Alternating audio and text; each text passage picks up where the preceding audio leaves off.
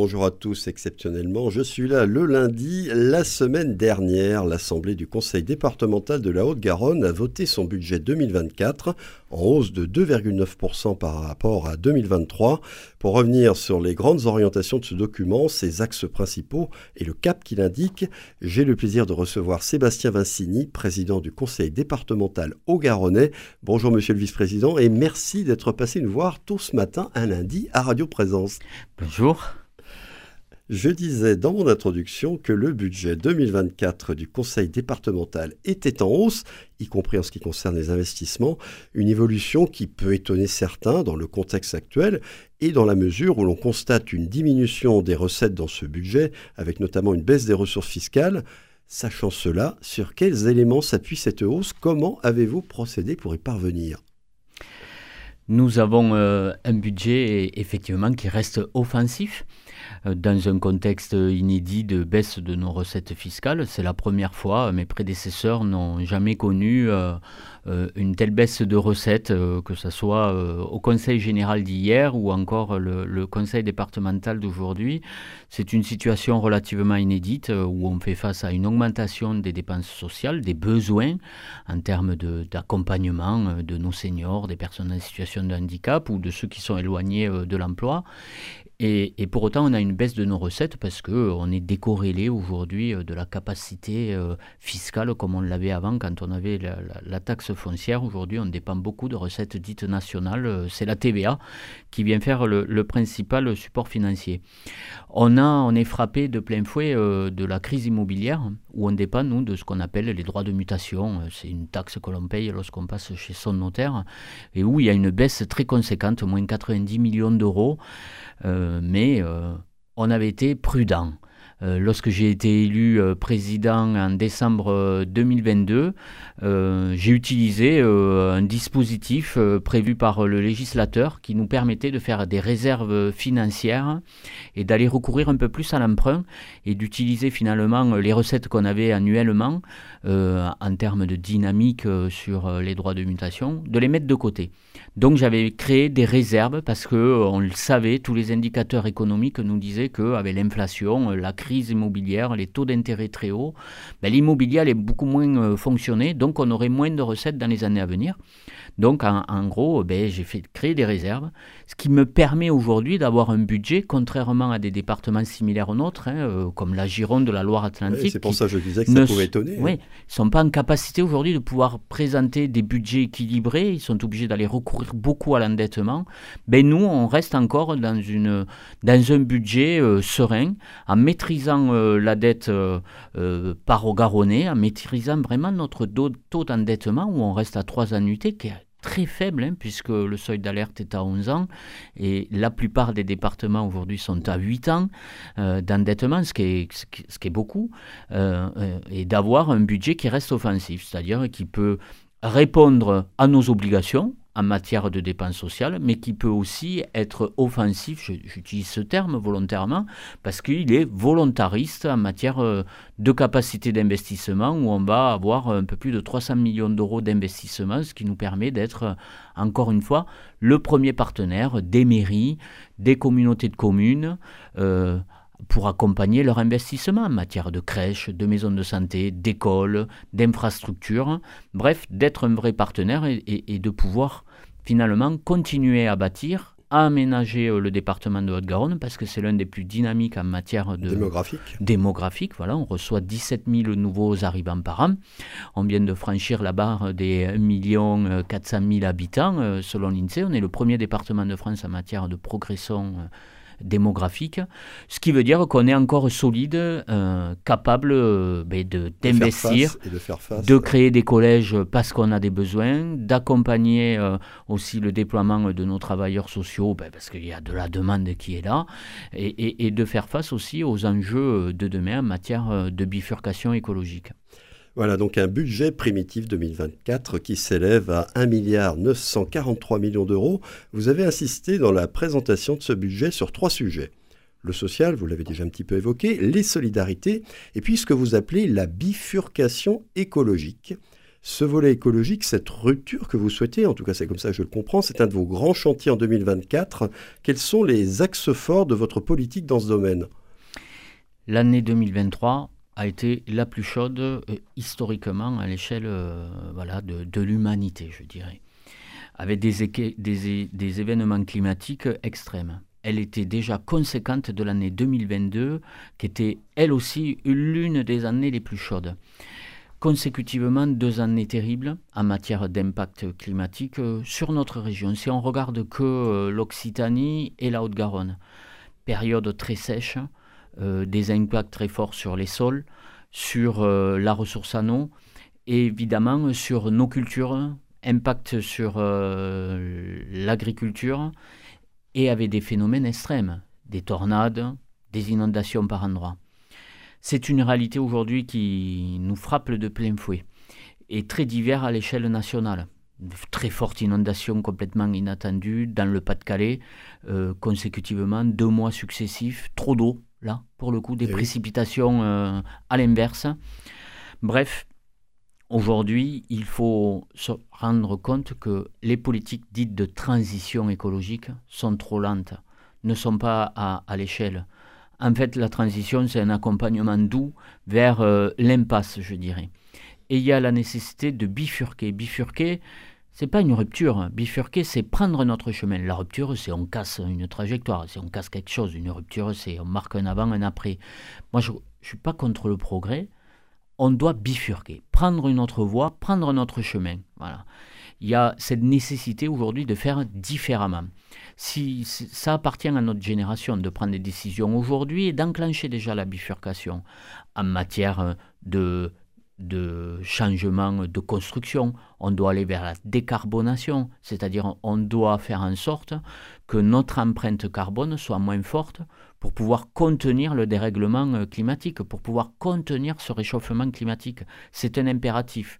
Le GIEC, les scientifiques, aujourd'hui, sont unanimes. Il y a quatre leviers. Un, les économies d'énergie, la maîtrise de ce qui se passe dans notre habitat, dans nos logements. En gros, euh, travailler sur l'efficacité énergétique de nos bâtiments, en faisant en sorte qu'ils soient moins consommateurs de carbone, donc moins consommateurs d'énergie fossile. Deux, travailler sur notre alimentation, qui finalement, si on réfléchit à l'assiette, on peut influencer à la fois nos modes de consommation, mais aussi toute la filière agro-industrielle et l'agriculture en général. Trois, travailler sur nos déplacements. Et enfin, préserver cette ressource. Considérer que la ressource eau, au sens plus large de la biodiversité, mais c'est la ressource en eau, travailler sur ce, sur ce quatrième levier, c'est les quatre leviers sur lesquels on peut enclencher la bifurcation écologique. Tous les scientifiques sont d'accord là-dessus. Il faut qu'aujourd'hui les politiques prennent leurs responsabilités. Et à notre échelle, un conseil départemental, je le dis, ne peut pas tout faire, mais peut déjà faire beaucoup. En matière agricole, il faut qu'on précise bien que la compétence agricole, c'est plutôt la région qui l'a. Le département n'a pas de compétence dans ce domaine. Qu'est-ce que vous pouvez faire toutefois pour soutenir les filières de l'agriculture, les filières agroalimentaires? Alors, par exemple, vous l'avez évoqué, il y a l'alimentation. Vous avez raison, on n'a aucune compétence en matière agricole. Pour autant, le département peut faire. Peut faire, euh, déjà on se mobilise sur la ressource en eau, on en parlera sur le après, mais euh, vous savez, le département a la compétence des collèges. Les mairies ont la compétence des écoles, la région a la compétence des lycées et des universités. Nous, on a la compétence des collèges. Cette compétence, on l'exerce pleinement. Non seulement on construit des nouveaux collèges, on rénove, mais aussi on livre les repas. Euh, quand je dis on livre les repas, c'est on fait manger les collégiens 54 000 repas jour par jour. Euh, durant toute la scolarité, une année scolaire, ce qui veut dire avec des cuisiniers, on a une centaine de cuisiniers hein, euh, sur l'ensemble de nos établissements, il n'y a que 5 des, euh, collèges sur Toulouse qui sont dans ce qu'on appelle cuisine industrielle, cuisine centrale. Les autres, ce sont des cuisines autonomes, avec des vraies équipes qui peuvent faire des repas jour. Donc c'est une grande capacité, si on regarde l'assiette, de pouvoir acheter localement, faire euh, transformer directement, hein, fait maison, ou acheter du bio. J'ai fixé un objectif, il y a un an quand j'ai été élu, j'ai lancé euh, cet objectif, cette idée presque, hein, où euh, ben, l'ensemble de mes services, puis les gens disaient mais qu'est-ce qu'il veut faire le président Vincini En disant 100% bio, 100% fait maison, 100% local. Le bio c'est compliqué, on le sait, puisque tous les produits n'existent pas en bio. Mais on peut essayer d'aller au maximum. Mais en tout cas, 100% local, 100% fait maison, en gros, on n'achète plus de produits surgelés, on n'achète plus de produits transformés, on les transforme directement euh, euh, dans les cuisines. Hein. Ça veut dire que les patates, elles arrivent avec euh, la pelure. Hein. Voilà, c'est ça ce que ça veut dire. et on les nettoie et on les transforme en frites directement à la cuisine. C'est de cela dont on parle. je l'ai fixé comme un objectif. Ça paraît insurmontable la première fois que je le prononce. Aujourd'hui, il y a 12 collèges qui sont déjà inscrits dans cette démarche, qu'on accompagne. On voit tous les freins. Hein, parce que tous les produits ne sont pas achetables ici. Par exemple, les steaks hachés. Mais je ne savais pas que ça pouvait être compliqué. C'est compliqué. Et c'est là qu'on voit qu'on peut accompagner les filières agricoles à se transformer. Et ça correspond aux besoins des agriculteurs. La production, elle existe sur notre territoire. En Haute-Garonne comme en Occitanie. On peut y arriver. J'ai fixé l'objectif d'y arriver jusqu'en 2027. Chaque année, 20 collèges supplémentaires. Mais on doit travailler maintenant sur ben, trouver la production locale, euh, aider à la structuration. Je vous donne qu'un exemple qui rejoint la crise agricole qu'on a connue avec nos éleveurs du Comminges et du Volvestre. La plupart d'entre eux élèvent ce qu'on appelle les broutards. Ce sont des veaux qui arrivent jusqu'à l'âge de un, an et demi. Puis après, on les envoie soit en Espagne, soit en Italie pour qu'ils soient engraissés là-bas, parce que la filière d'engraissage n'existe pas autant développé. Il y en a, hein, il y en a qui engraissent sur place. mais pas à ce point-là. C'est une spécificité de nos, de nos éleveurs, euh, euh, je vais dire, régionaux. Euh, mais on envoie les grains et on envoie les céréales du nord de la Haute-Garonne ou de l'est du Lauragais, en Italie ou en Espagne. écoutez bien, hein, il y a des camions qui partent avec nos veaux, il y a des camions qui partent avec nos céréales pour être engraissés en Espagne ou en Italie, et ça nous revient transformer en steak haché. C'est un non-sens. C'est ce que appellent les jeunes agriculteurs quand ils mettaient les panneaux à l'envers en disant marche sur la tête. Mais ils ont raison. Bon, ça veut dire quoi? Qu'on doit aider à la structuration.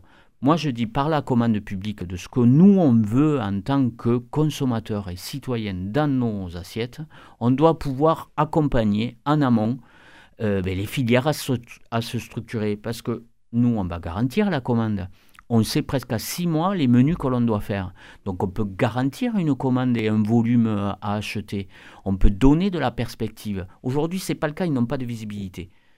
Voilà. Alors, juste parce qu'il nous reste trois minutes, euh, qu'on parle de la ressource en eau, ce que vous allez faire pour protéger la ressource en eau. Est-ce que vous avez déjà fait Parce qu'il y a déjà des actions qui sont en cours. Vous étiez venu en parler d'ailleurs à cette antenne il y a un peu moins d'un an. Où en est-on sur, par exemple, ce que vous avez appelé le programme Garonne-Amont Et puis, euh, ce test sur la réactivation des nappes phréatiques dans notre département, qui est d'ailleurs un test euh, qui est pilote au niveau national?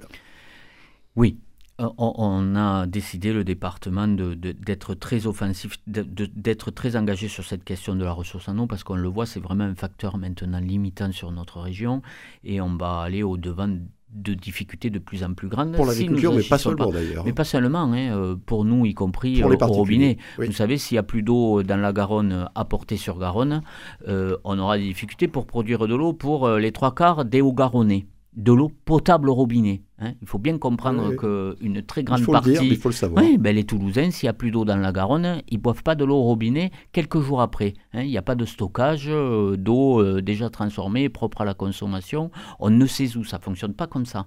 Donc, euh, c'est un mix de réponses et de solutions mieux gérer les ressources existantes, sécuriser déjà le remplissage des, barrages existants. C'est ce que nous faisons sur Montbel, c'est ce que nous faisons dans la gestion des barrages le long de, deux affluents, la Louge et le Touche. Il y a cinq barrages dans lesquels nous avons investi et que nous aidons à réalimenter à travers le canal de Saint-Martory.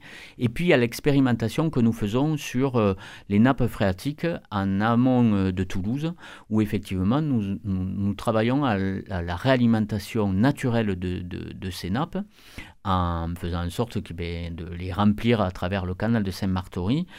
Il nous faut 4 ans hein, pour euh, mesurer l'efficacité de ce dispositif, mais c'est des millions et des millions de mètres cubes qu'on va pouvoir récupérer au moment où on en a le plus besoin. Et, et c'est là l'essentiel, parce que je le dis, la question n'est pas de savoir si on crée ou pas un nouveau barrage. La question est de savoir si tous les dispositifs que l'on met en œuvre permettent de maintenir de l'eau dans la Garonne pour satisfaire l'ensemble des usages. Alors, il nous reste une minute à peine. Juste les volets, le volet social, le volet solidarité. Il y a quatre grandes actions, je crois. Alors, sur le volet social, euh, renforcer nos équipes euh, en territoire pour répondre au plus près euh, des besoins, développer des services de proximité ben, pour faciliter des marches administratives, l'accès aux différents droits de nos concitoyens.